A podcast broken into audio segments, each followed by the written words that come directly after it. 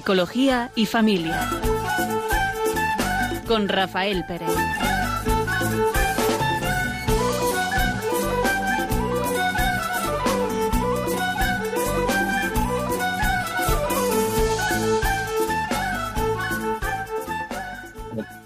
Buenas tardes. Vamos a comenzar el programa de hoy, Psicología y Familia, y vamos a estar un rato con ustedes, un servidor, Rafael Pérez. Y Raquel Talabán. Y vamos a hablar sobre la autoestima y haciendo referencia también a la humildad. Parece como si fueran todos aspectos ¿no? Eh, contradictorios. La autoestima, este, esto que podemos entender, y la humildad. Y queremos empezar con un pequeño, con un pequeño cuento. Que dice así. Érase una vez un poblado situado en las altas montañas que tenía la particularidad de no conocer el mundo de los espejos. Por alguna razón, ningún habitante de aquella comunidad se había visto reflejado en uno de ellos, debido quizá a las lejanas distancias que lo separaban con el resto del mundo civilizado. Un día, Ismael, que tenía fama de curioso, decidió adquirir esa misteriosa cosa llamada espejo, en el que, según decían sus antepasados, tenía la capacidad de reflejar a la persona. Así pues, Ismael encargó uno de esos objetos a un comerciante, que cada siete años a viajar a los valles. Pasado el tiempo, el comerciante se hizo llegar su encargo bien envuelto y protegido. Ismael, entonces, presa de emoción, corrió a su casa y lo desenvolvió con cuidado. Finalmente, cuando lo hubo examinado, ¡oh, sorpresa! Ante su asombro, en aquel extraño objeto aparecía la imagen de su padre. Él, atónito, lo volvió rápidamente a envolver y se retiró visiblemente pensativo y perturbado.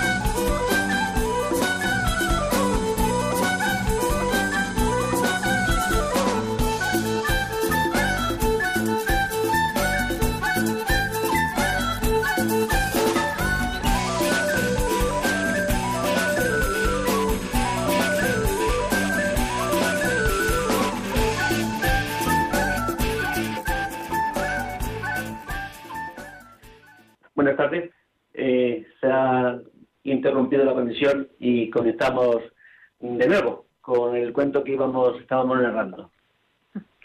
Pues habíamos dejado a Ismael eh, que se acostaba perturbado, ¿no? Después de haber visto en el espejo la imagen de su padre. Y el cuento continúa así.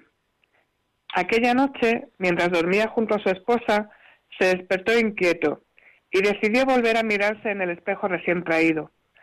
Para ello, descendió silencioso al sótano y tras desenvolver aquella extraña cosa, volvió a contemplar de nuevo, no sin asombro y sorpresa, la imagen de su padre. Y así, noche tras noche, Ismael descendía sigiloso al sótano con el fin de asistir a la aparición de una imagen que no cesaba de repetirse y que tanto le emocionaba. Una noche, su esposa Astrid, observando las salidas nocturnas que Ismael realizaba, llena de inquietud y sospechas, decidió seguirle, no sin temer el infiel encuentro de su marido con otra mujer más joven y hermosa. Cuando observó que éste gesticulaba ante un oscuro rincón de la estancia y se retiraba de nuevo a su cama, tuvo deseos de comprobar qué era aquello capaz de inquietar tanto a su pareja. Seguro que tendrá que ver con otra mujer, pensó. Así que decidió volver al día siguiente, cuando su marido no se encontrase en la casa. De esa forma, investigaría con tranquilidad aquel misterioso objeto que se encontraba en el sótano de su propia casa. A la mañana siguiente, Astrid bajó apresuradamente y desenvolviendo con cuidado aquello, ¡oh, sorpresa! Sus sospechas se vieron fundadas, ya que lo que vio allí era, efectivamente, otra mujer más joven y hermosa, que por lo que dedujo tenía todas las trazas de ser el nuevo sueño de amor de su esposo.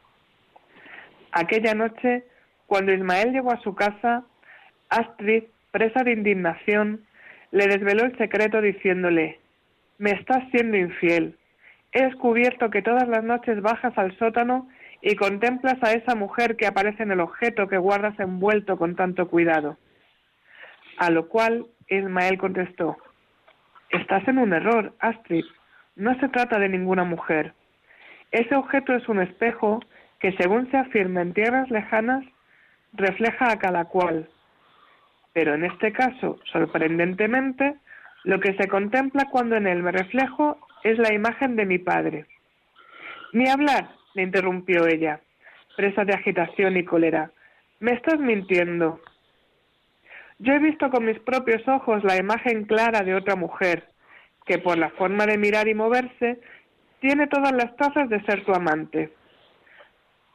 Bajemos y comprobarás que no es cierto lo que dices, repuso él. Es mi padre el que aparece en el objeto. Ninguna mujer ha visto jamás en el mismo. Astrid asintió a la prueba y una vez que descendieron y se observaron, Ismael seguía viendo a su padre y a la joven muchacha, con lo que el conflicto y la confusión inundaron aquella casa. De pronto, Ismael propuso, Astrid, solicitemos el fallo del sabio anciano. Seguro que su visión nos permitirá hallar la verdad y recuperar la calma. Astrid aceptó el juicio del anciano, y ambos se dirigieron hasta el mismo y expusieron sus contrariedades, pidiéndole que se asomase al objeto y dirimiera si lo que aquí aparecía era el padre que viera él o la joven mujer que contemplaba a ella. El anciano asintió y tras llegar a la casa y reflejarse en el objeto, dijo, ni es el padre de Ismael, ni la mujer que sospecha Astrid. Aquí lo único que se ve es un anciano. Este cuento en el fondo refleja, pues, eh, que una mm, se requiere una sabiduría enorme de, conocernos para conocer también la realidad. Si no, nuestros proyectos, nuestros intereses, nuestras creencias, tantas veces nos confunden. Mm, decíamos que queremos hablar sobre la autoestima. ¿Qué es la autoestima? Pues ese valor que nos damos. Para dar valor a algo hace falta conocerlo. Para darnos valor a nosotros mismos hace falta conocernos, saber de nosotros, tener esa sabiduría, ¿no? De que podemos realmente mirarnos y sobre todo, sobre todo, ¿no? También conocer nuestros límites. En este cuentecito refleja esto, ¿no? Eh, la mujer tenía este esta proyección, ¿no? O sea, creencia de que su marido puede engañar y se ve a sí misma y, al no reconocerse, porque no, tenían costumbre de ver en un espejo, pues pues lo, lo ¿no? Que es la amante de su marido y su marido, pues al no conocerse, pues eh, se ve un parecido con su, con su padre. Sin embargo, el anciano, un hombre sabio, un hombre maduro, un hombre que conoce, pues ve, se ve a sí mismo, ¿no? Es este es una necesidad, saber de nosotros para poder tener esa valoración propia mm, real, ¿no? Es sobre todo saber nuestros límites, sobre nuestras carencias, lo que nos falta. Es mm, si no conocemos eso, es difícil que, demos, que podamos dar respuestas adecuadas ¿no? a los planteamientos o a las necesidades que la vida nos plantee. ¿no? Si no creemos en nosotros, si no creemos que tengamos, eh, sabiendo de nuestros límites, ¿eh? pero sí que tenemos esas posibilidades de poder eh, superar ¿no? nuestros, nuestras carencias, nuestros desconocimientos, pues difícil nos podemos aventurar a, a, a ciertas tareas ¿no? que requieren un conocimiento. ¿no? Pues qué, importante es eh, esto que dices, ¿no, Rafa? El, conocerse a uno mismo. ¿Cuántas veces eh, no, no nos molestamos o no sabemos cómo hacer para darnos nuestro verdadero valor? El conocernos realmente, tanto con nuestras cosas positivas como con nuestros valores negativos, que también los tenemos todos. Eso es parte de, de la humildad, ¿no? Que también vamos a tratar de ello esta tarde. Pero ¿cuántas veces nos dejamos llevar por lo que reflejan los demás de nosotros, por la imagen que tienen los demás de nosotros? Y además, el ser humano que tiene esa cabecita, ¿no? Que siempre tiene que quedarse con lo negativo, que tiene que pensar las cosas. ¿Qué valor le damos a, la, a los pensamientos que expresan los demás o a, o a cuando fallamos y tendemos a generalizar? Y a pensar que eso es así siempre, o nuestro estado de ánimo, o el pensar en la valía que tenemos, lo dejamos en el reflejo, ¿no? En lo que los demás transmiten de nosotros. Si una cierta dosis de, autoestima, pues sería hacer, imposibilitaría muchas veces la satisfacción de nuestras propias necesidades, ¿no? Uno de los factores mm, inherentes al ser humano, pues ese es ese eh, que nos diferencia de cualquier otro otro ser vivo es la conciencia de sí mismo, ¿no? La conciencia de ser nosotros, ¿no? De lo que pensamos, de lo que sentimos, de lo que vemos, ¿no? Es, es como esa, esa autorreflexión eh, de lo que pasa en nuestra en nuestra vida, ¿no? Sí, mm, tenemos esa capacidad, ¿no? De, de poder definirnos, de decir quién somos, mm, de tener memoria de lo que ha sucedido en nuestra en nuestra existencia, es, es, es como básico, ¿no? Para eh, la, la, propia identidad, ¿no? Eh, por eso eh, es un trabajo que nos va a llevar mm, toda nuestra existencia, ¿no? Este trabajo de conocernos, conocernos a nosotros mismos, mm, nos posibilitará tantas veces a, enfrentarnos a, a, las propias necesidades que tenemos.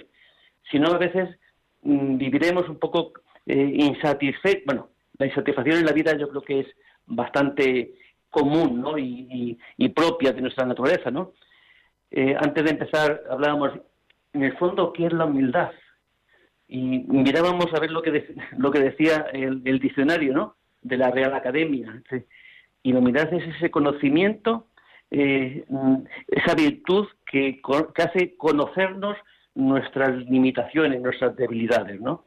Esa es la humildad Sí, decía, me parece que Santa Teresa, sí, eh, la humildad es la verdad.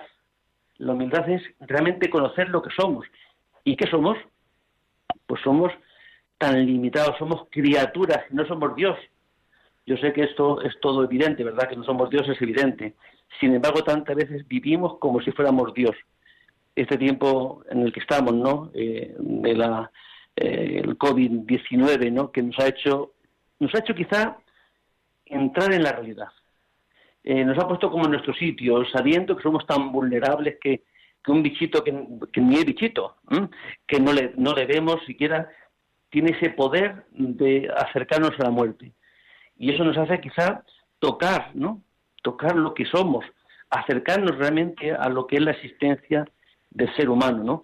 Y por tanto, mm, nos ha facilitado, creo, o que nos ha podido facilitar, mejor dicho, pues esa necesidad de que haya alguien que es Dios, que, esté por encima, que, sea el soporte, ¿no? Donde mm, esta muerte incluso, esta debilidad, esta fragilidad humana tenga sentido, ¿no? Porque nos habla de otra esperanza, nos habla de, esta, esta, vida eterna, esta promesa que tiene hecha eh, Dios por medio de Jesucristo para, para nuestra existencia.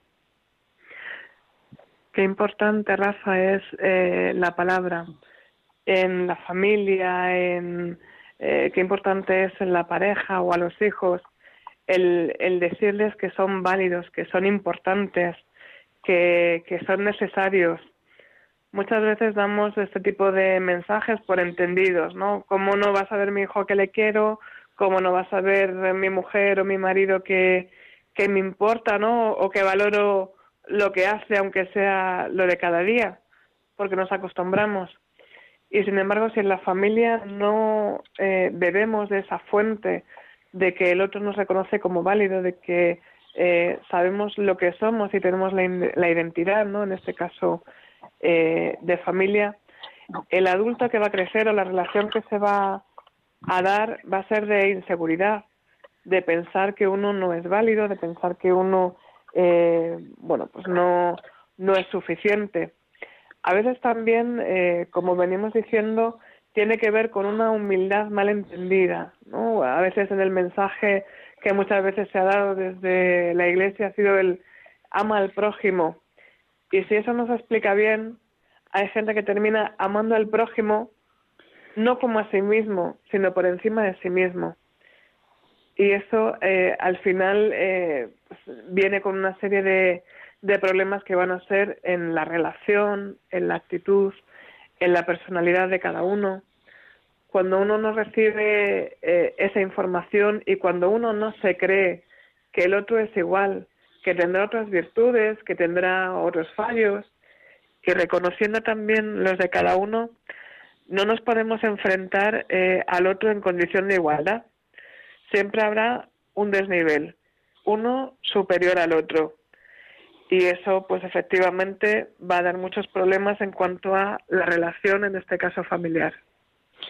Esta capacidad que tenemos de definir, definir quiénes somos, en definir eh, eh, lo, que, lo que hacemos, de saber algo de nosotros, lleva luego implícito otra, otra cualidad, que podemos rechazar o no rechazar eso que estamos conociendo en nosotros eh, podemos rechazar algo externo, ¿no? Eh, no me gusta el color amarillo, no me gusta mm, no sé qué cosa, ¿no? Eh, que no tendrá una implicación personal, pero rechazar partes de nosotros que no nos gustan, pues desde luego no nos ayuda, ¿no? En nuestra vida. Quizá una mejor respuesta es conociendo esas, esas partes nuestras, esas facetas nuestras que no nos gustan, es ver cuál, cómo sería, ¿no? qué teníamos que trabajar para hacer esos cambios, ¿no? Pero ese rechazo de nosotros mismos, eh, hay personas que se rechazan su cuerpo, ¿no? No se gustan porque dicen que tienen la nariz o tienen no sé qué parte suya que, que no se agrada, ¿no? Y viven como ya enfrentadas a sí mismas. Qué difícil es buscar un equilibrio emocional. Eh, si una parte, no de la realidad, sino de ya de uno mismo, es no asumida, es rechazada, es como eh, no aceptar la propia vida, la propia realidad, ¿no? Eso no puede producir más que trastornos en nuestra existencia. Por eso la, la, eh, autoestima, este valor que necesitamos tener de nosotros mismos, este querernos, este gustarnos, no significa que no lleve implícito también pues que hay cosas que podemos mejorar, ¿no? Hay aspectos de nuestra existencia que podemos mejorar. Yo quizás no pueda nunca mejorar la altura, ¿no? Ni los años, ni las arruguitas que van saliendo, ni otros muchos aspectos físicos que, eh, que van acompañados de la, de la edad, ¿no? De la, de la propia realidad. pero hay otros aspectos que sí puedo cambiar. Yo soy un poco antipático, pues puedo, aunque sea antipático de carácter o de personalidad, pero mis conductas no están definidas ni están determinadas, ¿no? Sino que puedo aprender a poder sonreír, a poder ser amable, a tener palabras mm, de cordiales mm, sobre los demás. Sí, no está todo escrito, eso sí que me corresponde a mí. Sí, y eso hará que también cambie mi autoconcepto, que, me pueda valorar a mí mismo como más adecuado a, al ideal que yo tengo, ¿no? De, de ser persona, de ser hombre, ¿no? En el proceso que estamos viendo, el primer paso entonces es conocer, ¿verdad? Conocer cuáles son mis cualidades, saber que soy una persona válida, eh, quizás no para todo, pero no porque todos no somos eh, superhéroes, pero sí para algunas cosas. Y qué bien está saber que soy válido para algunas cosas y que hay alguna cosa que se me dé bien. A veces puede ser, pues, eh, reconocer los sentimientos de otra persona, o puede ser en mi trabajo, o puede ser la cocina. Qué interesante, ¿no?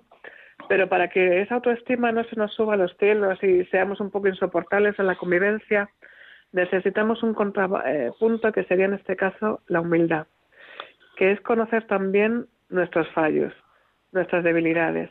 Pero efectivamente, Rafa, no con rechazo, no diciendo, bueno, pues eh, eh, hay que ver, soy impuntual y, y, no puedo ser puntual y qué mal, y eso ya, y me enfurroño y me hago un ovillo y, y no cambio nada, ¿no?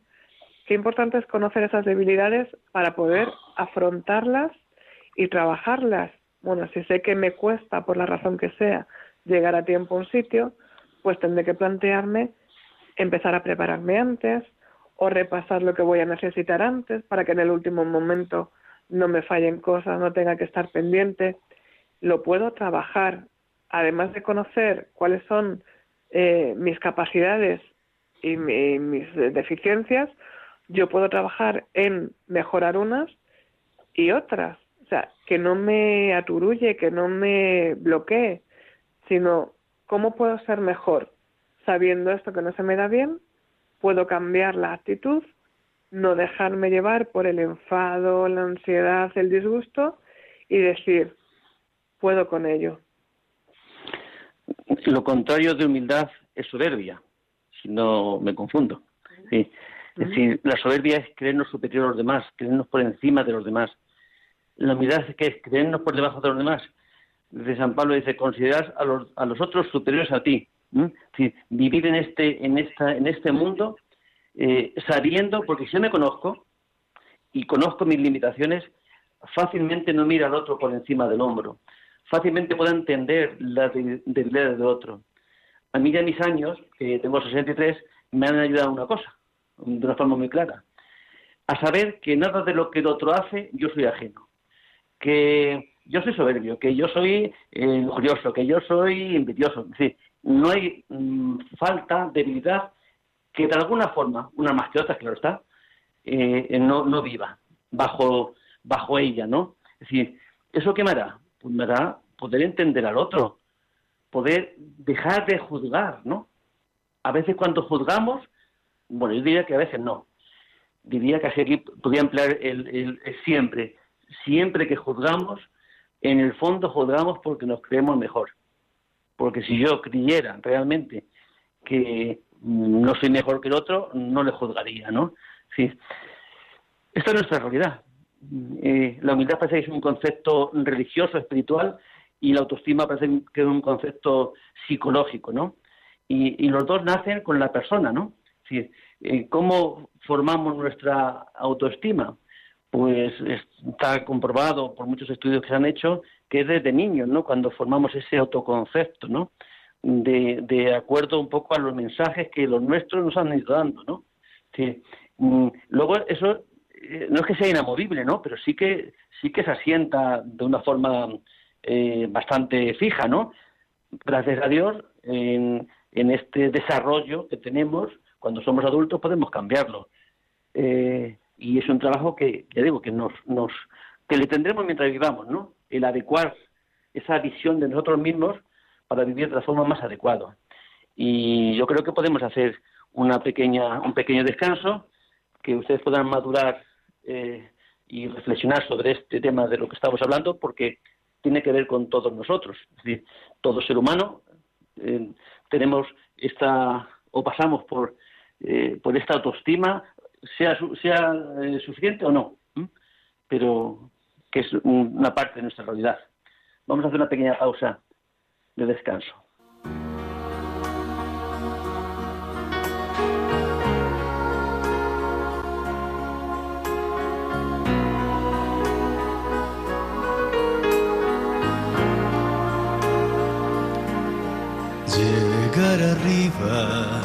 Alcanzar que te mire la gente, provocar el aplauso de todos ser primero en las filas tal vez, cambiar el mundo, quizás con un nuevo mensaje que transforme los corazones, ser el centro de toda atracción. Tener todo en la vida es parte del plan, ser amado y querido, respetado en verdad, todo es bueno, en justa medida y razón. Miremos atrás donde todo empezó, lo que éramos antes, lo que somos hoy, ¿por qué insistir en quitarle la gloria al Señor?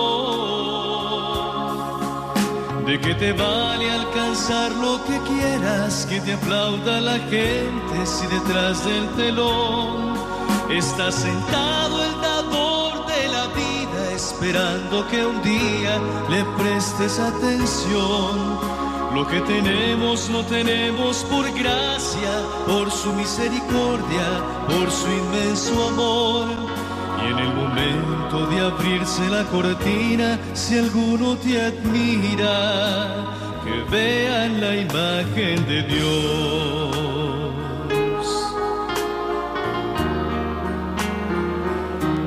Señor, perdón si el halago cualquier Buenas tardes. Están sintonizando Radio María y están escuchando el programa Psicología de Familia que estábamos tratando sobre la autoestima, la humildad. ¿no? Y queremos continuar también con un pequeño cuento que a veces eh, nos puede ayudar ¿no? en, este, en este entender del tema que estamos hablando. Dice así, se llama el cuento El verdadero valor del anillo. Un día se presentó ante un anciano que tenía fama de sabio, un joven con aspecto atribulado, que de forma apresurada le dijo, Maestro, estoy desesperado. Me siento tan miserable que me faltan las fuerzas para emprender cualquier cosa. Pienso que no sirvo para nada y que mi vida es un fracaso. En realidad, nadie me escucha ni aprecia la intención de, mis palabras. Me han dicho que vuestros remedios y enseñanzas son muy especiales. Estoy dispuesto a serviros en lo que necesitéis, pero por favor, guiadme a la solución de mi problema. ¿Qué puedo hacer? El anciano, sin casi mirarlo, le dijo, cuánto lo siento, muchacho, no puedo ayudarte ya que primero debo resolver mi propio problema, quizás después.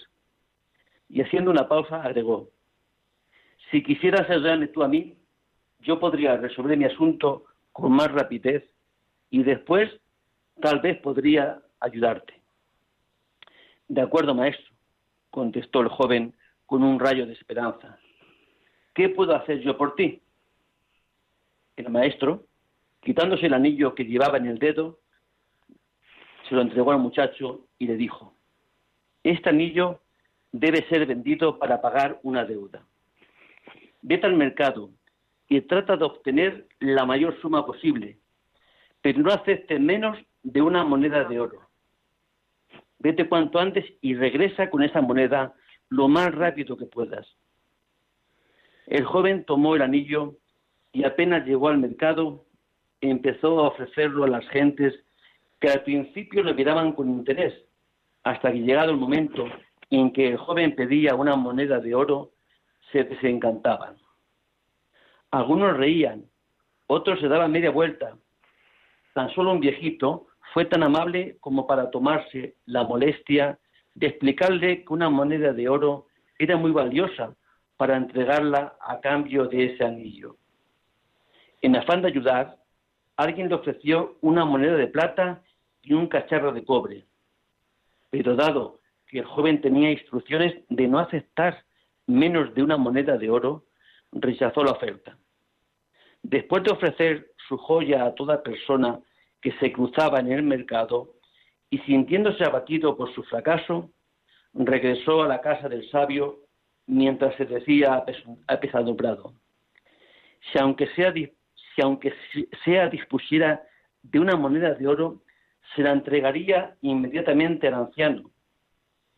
Entró en la habitación y dijo, Maestro, lo siento, no es posible conseguir lo que me pediste. Quizá pudiera conseguir dos o tres monedas de plata, pero no creo que yo pueda engañar a nadie respecto del verdadero valor del anillo. Qué importante lo que dijiste, joven amigo, contestó el anciano. Debemos saber primero el verdadero valor del anillo. Vuelve al mercado y vete al joyero. ¿Quién mejor que él para saberlo? Dile que quieres vender el anillo y pregúntale cuánto da por él. Pero no importa lo que ofrezca, no se lo vendas. Vuelve aquí con el anillo. El joven acudió raudo a un joyero, el cual examinó el anillo a la luz del candil, lo miró con su lupa, lo pesó y luego le dijo, muchacho, dile al maestro que si lo quiere vender ya, no puedo darle más de 58 monedas de oro por su anillo. ¿58 monedas? exclamó el joven. Sí, replicó el joyero. Ya sé que con tiempo podríamos obtener por él cerca de 70 monedas, pero si la venta es urgente, el joven corrió emocionado a casa del maestro a contarle lo sucedido. Siéntate, dijo éste después de escucharlo. Tú eres como este anillo, una joya única y valiosa, y como tal, solo pueden evaluarte un verdadero experto. Y diciendo esto, volvió a ponerse el anillo en el dedo pequeño de su mano izquierda. El muchacho se alejó de la casa sonriendo, mientras una parte muy profunda de sí mismo le decía, ¿qué haces por la vida pretendiendo que cualquiera descubra tu verdadero valor? Recuerda siempre tu valía. Qué importante, ¿no, Rafa? Qué importante lo que acabas de decir. Qué importante es ponernos a la luz del experto. A veces nos juzgamos unos a otros desde nuestros propios ojos. Yo te juzgo a ti con mis debilidades o te juzgo desde mis fortalezas. Y sin embargo, el único que nos puede ver eh, pues con los ojos realmente de saber nuestro valor es aquel que nos ha hecho, aquel que sabe cada fibra de, nuestros músculos, cada pesar que tenemos o cada alegría que llevamos. Eso que dice el cuentecito, ¿quién puede valorarnos? Si somos piezas únicas, somos seres únicos. ¿Quién es capaz? Y podemos concluir que en nuestra vida cualquiera ha hecho esa valoración, ¿verdad? Y nosotros también, de nosotros mismos. Tenemos esa osadía, ¿no? De, poder decir, no valgo para nada, soy inútil, eh, nunca voy a aprender, siempre lo hago mal. Quizá todas estas expresiones nos suenan, ¿verdad? Porque en muchos momentos de nuestra vida hemos podido decir eso de nosotros mismos, ¿no? Mm, pues realmente Mm, hacer que no creamos en nosotros, ¿no? Eh, como incapacitarnos, como incapacitarnos. Eh, este cuentecito pues muestra eso, ¿no? Que ¿quién puede saber el valor de una persona si somos únicos? Somos como prototipos, no somos comparables. Es verdad que compartimos muchas cualidades, ¿no? Un cuerpo que tiene brazos, que tiene cabeza, tiene ojos, ¿no? Pero somos, eh, el conjunto es único. Y, a veces no solamente el otro lo rechaza, ¿no? sino que nosotros somos también eh, los que rechazamos este ser que se nos ha dado, ¿no? eh, esto que dice, esta afirmación que, que dice el libro del Génesis, ¿no? Que hemos sido hechos a imagen y semejanza de Dios.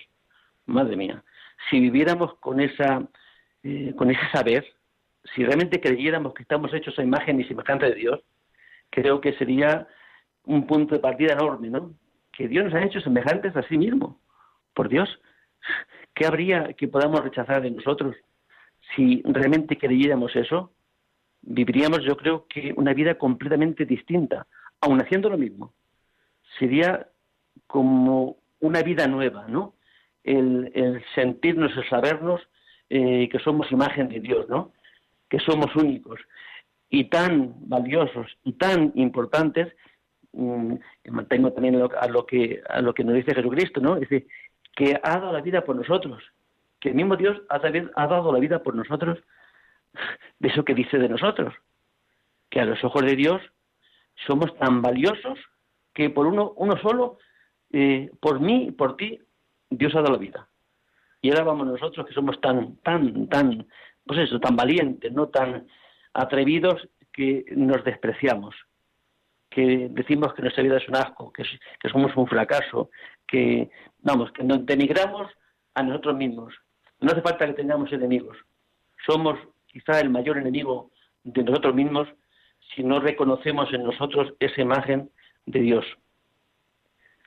Lo que pasa, Rafa, es que eh, muchas veces nos relacionamos con los demás no entendiendo nuestro valor real, no entendiendo que somos realmente a imagen y semejanza de Dios, sino, pues si me permites un poco la expresión, mendigando un poco a los demás, ¿no? Como si quisiéramos eh, vender nuestro anillo al primero que, que nos ponga ojitos, al primero que, que nos diga, ah, sí, pues te doy una moneda de, de plata, ¿no? Aunque valga más, aunque muchas veces nos relacionamos con los demás así, un poco, eh, pues buscando esa migaja de, de atención o aprecio que al final lo que hace es que mina nuestra, autoestima, ¿no? Nos, nos quita esa imagen que debemos de tener de nosotros mismos, de, de hijos de Dios, porque así es cuando no nos eh, relacionamos, pero principalmente porque nosotros no conocemos el valor de nuestro anillo, no conocemos el valor de nuestra existencia, de nuestra vida, ¿cómo lo van a saber los demás? ¿Cómo vamos a hacer que el otro nos mire o nos cuide como el anillo que somos, ¿no? Como la joya valiosa que somos.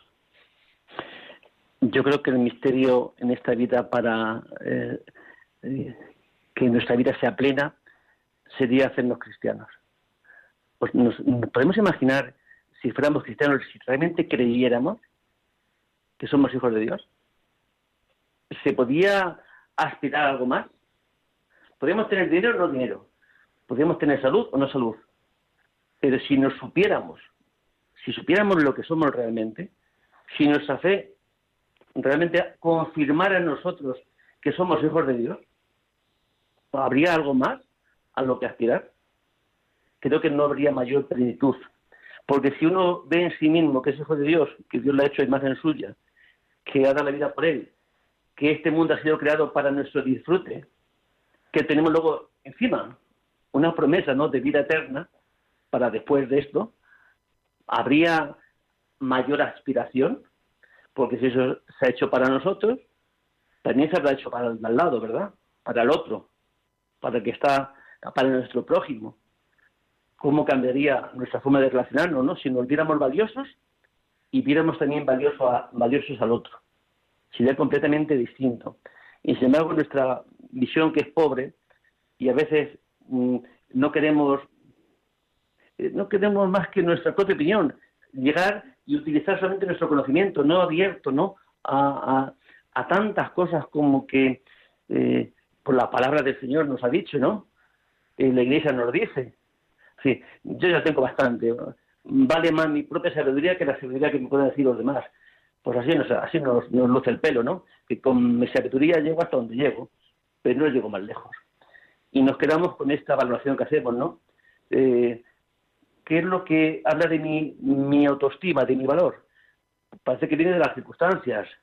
Si las circunstancias fueran favorables a mí, pues yo me considero, pues eso, supongo que a lo mejor un, director de banco, ¿no? eh, bueno, mejor, mejor que el director, el, dueño del banco, ¿no? Eh, un banquero, ¿no?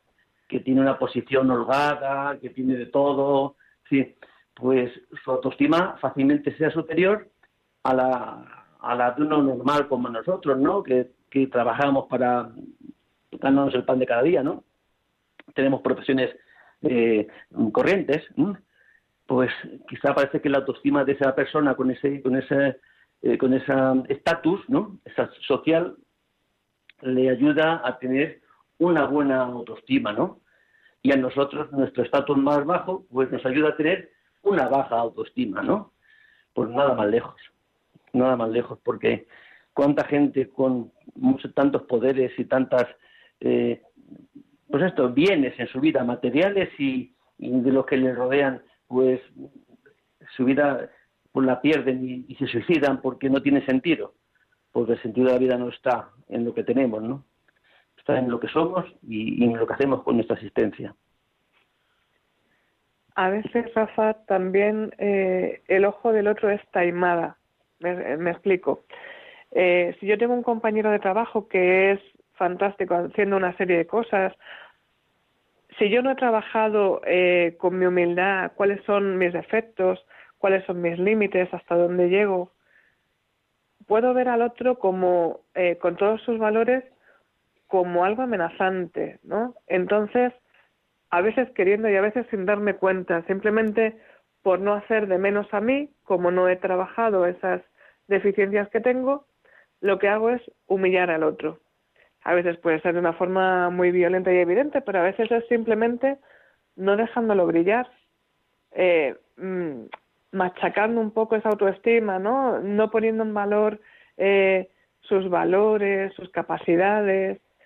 Entonces, eh, por un lado, nosotros tenemos que saber cuál es nuestro valor y darnos nuestro lugar, pero también ser capaces de mirar al otro con el valor que tiene y con el lugar que tiene tanto cuando yo soy el anillo como cuando soy el comprador, porque si no al final esas relaciones están basadas, como decía antes, eh, pues en un principio negativo, ¿no? Eh, a veces eh, puede ser, como digo, voluntariamente y a veces de verdad sin darnos cuenta, pero podemos hacer mucho daño al otro simplemente por no ser conscientes de cuáles son nuestras limitaciones y por no reconocer que no pasa nada porque el otro también tenga unas capacidades maravillosas y que incluso trabajando en conjunto, y no me refiero en este caso solo en lo laboral, sino también puede ser en lo personal, pues podemos hacer grandes cosas.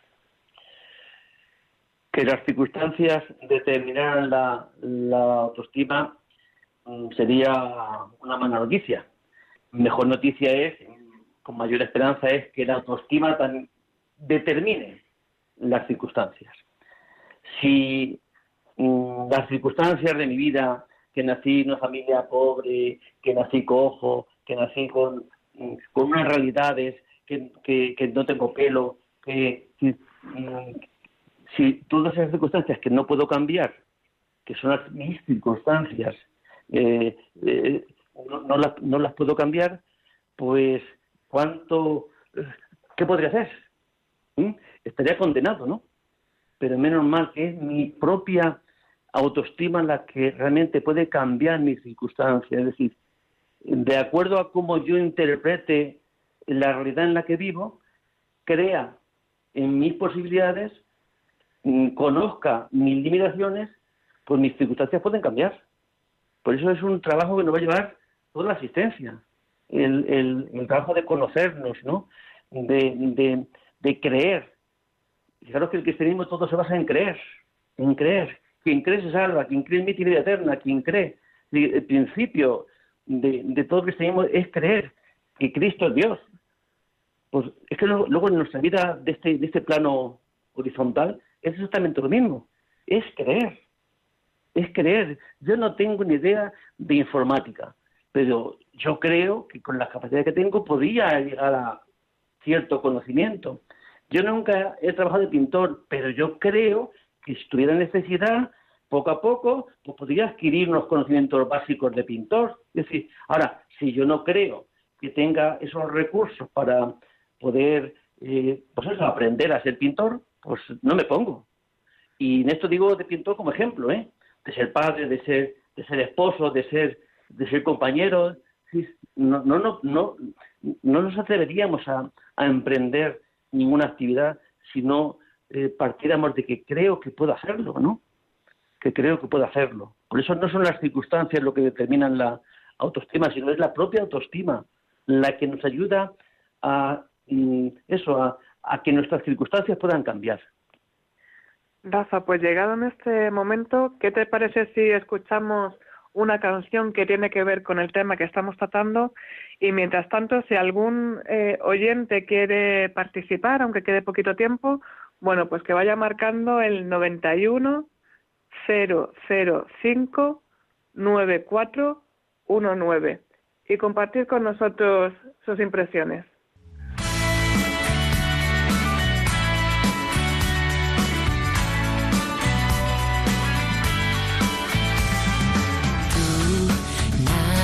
Presumes, todo es modestia, todo es verdad. Tú con humildad sabes llegar, sabes confiar. Solo tú escuchas y respetas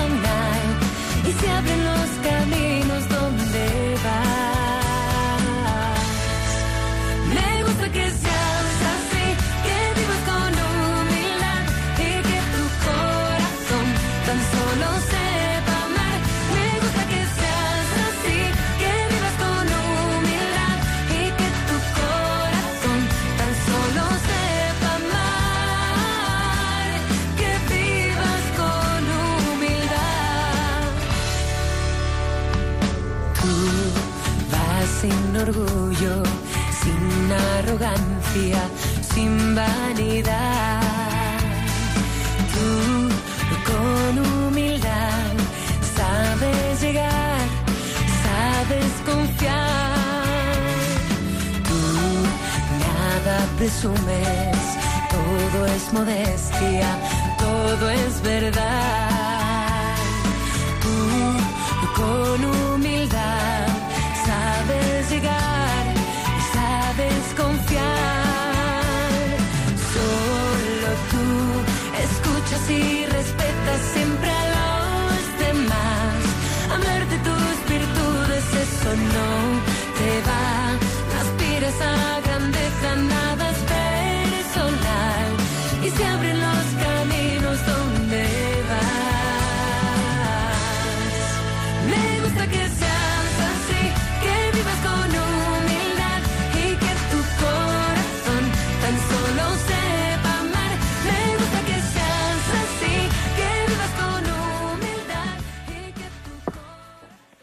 Buenas tardes. Siguen escuchando Radio María, esta tarde programa Psicología y Familia, y, estamos charlando Rafa Pérez y Raquel Talabán, una servidora, sobre la humildad y la eh, autoestima. Qué bonita esta canción, Rafa, de Saila Durcal. Qué, qué agradable es vivir con una persona humilde, ¿no? Que, que siempre es capaz de ver eh, lo bueno y valorar y ponderar al otro. Sin embargo, hay gente, Rafa, que también utiliza la humildad como de una mala manera, ¿no? Es lo que llamamos la falsa humildad, que es una forma de hacerme de menos casi para obligar al otro a que me dé un valor, ¿no? De una forma un poco eh, manipuladora. Pues sí, el, es parece como es una invitación, ¿no? A que si yo me autocastigo, me denigro, pues parece que el otro está llamado a, ensalzarme un poco, ¿no? En todo ello. Realmente eso es lo, que acabas de decir, es una falsa humildad. Mm, una gran parte de, este autoconcepto, de esta autoestima, de esta humildad ¿no? que podemos vivir, que es, esta básica de nuestra existencia, vivir mm, siendo humildes, ¿no? Siendo humildes es algo tan sencillo tan sencillo y tan difícil llegar a ello. ¿eh? Sencillo me refiero como ponernos como idea, ¿no? Ser humildes es saber de nosotros, saber de nuestras pobrezas. Si eso es evidente, no. Tenemos más que mirarnos al espejo y, nos veremos nuestras nuestras propias carencias, nuestras propias debilidades, ¿no? Y si vamos porque tenemos esa dificultad, ¿no? De que nuestras debilidades no nos hagan humildes, no, no nos hagan chiquititos, no nos hagan, eh, dice San Pablo, una frase que a mí me, me gusta mucho, dice, someteos unos a otros por amor. Es decir, eh, este sometimiento al otro creo que es un signo también de humildad. Pero dice que por amor, ¿eh? No es por otra cosa, sino porque, porque amo, me puedo someter. Es decir, puedo poner al otro superior a mí. Yo creo que sería la forma para que este mundo, bueno, pues, para acercar que ese cielo que, estamos llamados a encontrar, pues empezáramos a gustar, ¿no? En esta, en esta tierra, ¿no? Vivir eh, desde esta humildad, ¿no? De este conocimiento de que somos criaturas, que la vida no viene de Dios, que no somos más que lo que somos. Lo que pasa, Rafa, que reconocer eh, nuestras debilidades, ¿no? que al fin es lo que veíamos un poco como humildad, nos hace reconocernos vulnerables. Y no estamos acostumbrados a eso. No estamos acostumbrados a aceptar que soy limitado, que las cosas me duelen, que, que las cosas me afectan y a veces nos eh, ponemos una armadura que es también de una falsa autoestima, que lo que nos hace es em, de cara a los demás aparentar que somos fuertes, aparentar que no tenemos limitaciones o al menos esconder que se nos puede hacer daño, ¿no? Si las si las mostramos. Parece cuando se habla de humildad es como rebajarlo, ¿no? Es como eh, cualquiera que pueda escuchar puede pensar que es una invitación a no ser nada, a no ser nadie, a, despreciarnos. No, ni mucho menos eso es despreciarnos. Es quizá lo contrario, ¿no? Es entrar en la realidad y saber de que nuestro gran valor, porque así hemos sido creados, que lo, decíamos antes, ¿no? Es decir, ¿cómo estamos hechos? Imagen de Dios. Pero estamos hechos imagen de Dios. Pero que somos en cuanto que Dios nos ha creado y somos importantísimos y somos tan valiosos que Dios no debería con nosotros. Yo no sé si hay mayor autoestima que esa, ¿no? Si, si uno puede presumir de que es hijo de un banquero y tiene un yate y tiene un coche y tiene no sé qué, qué prestigio tiene, ¿verdad? El hijo de, un personaje importante, pues no creo que llegue a la altura a ese personaje de quiénes somos hijos nosotros, ¿no? No creo que le pueda superar. Y, eso nos llevaría, pues, pues, realmente a la humildad, sabiendo que todo lo que somos nos ha sido dado.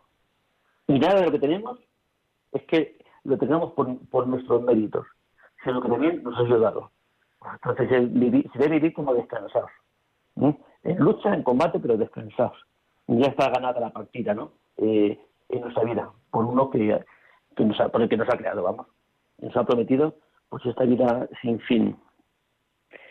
Sí, Rafa, yo creo que nos podemos llevar como conclusión de esta tarde que hay que guardar un equilibrio, ¿no? Que tanto la humildad como la autoestima son necesarias, que son buenos y que debemos de cultivarlas. Así que si quieren cultivarla, el tener el mejor autoconcepto de sí mismo, el tener la mayor humildad y a la vez la mayor autoestima, descubran lo que somos, que somos hijos de Dios y descubriendo eso, ya tenemos todo, todo ganado. Así que hasta el próximo día, que tengan una buena tarde. Les dejamos con la programación de Radio María. Que tengan muy buena tarde.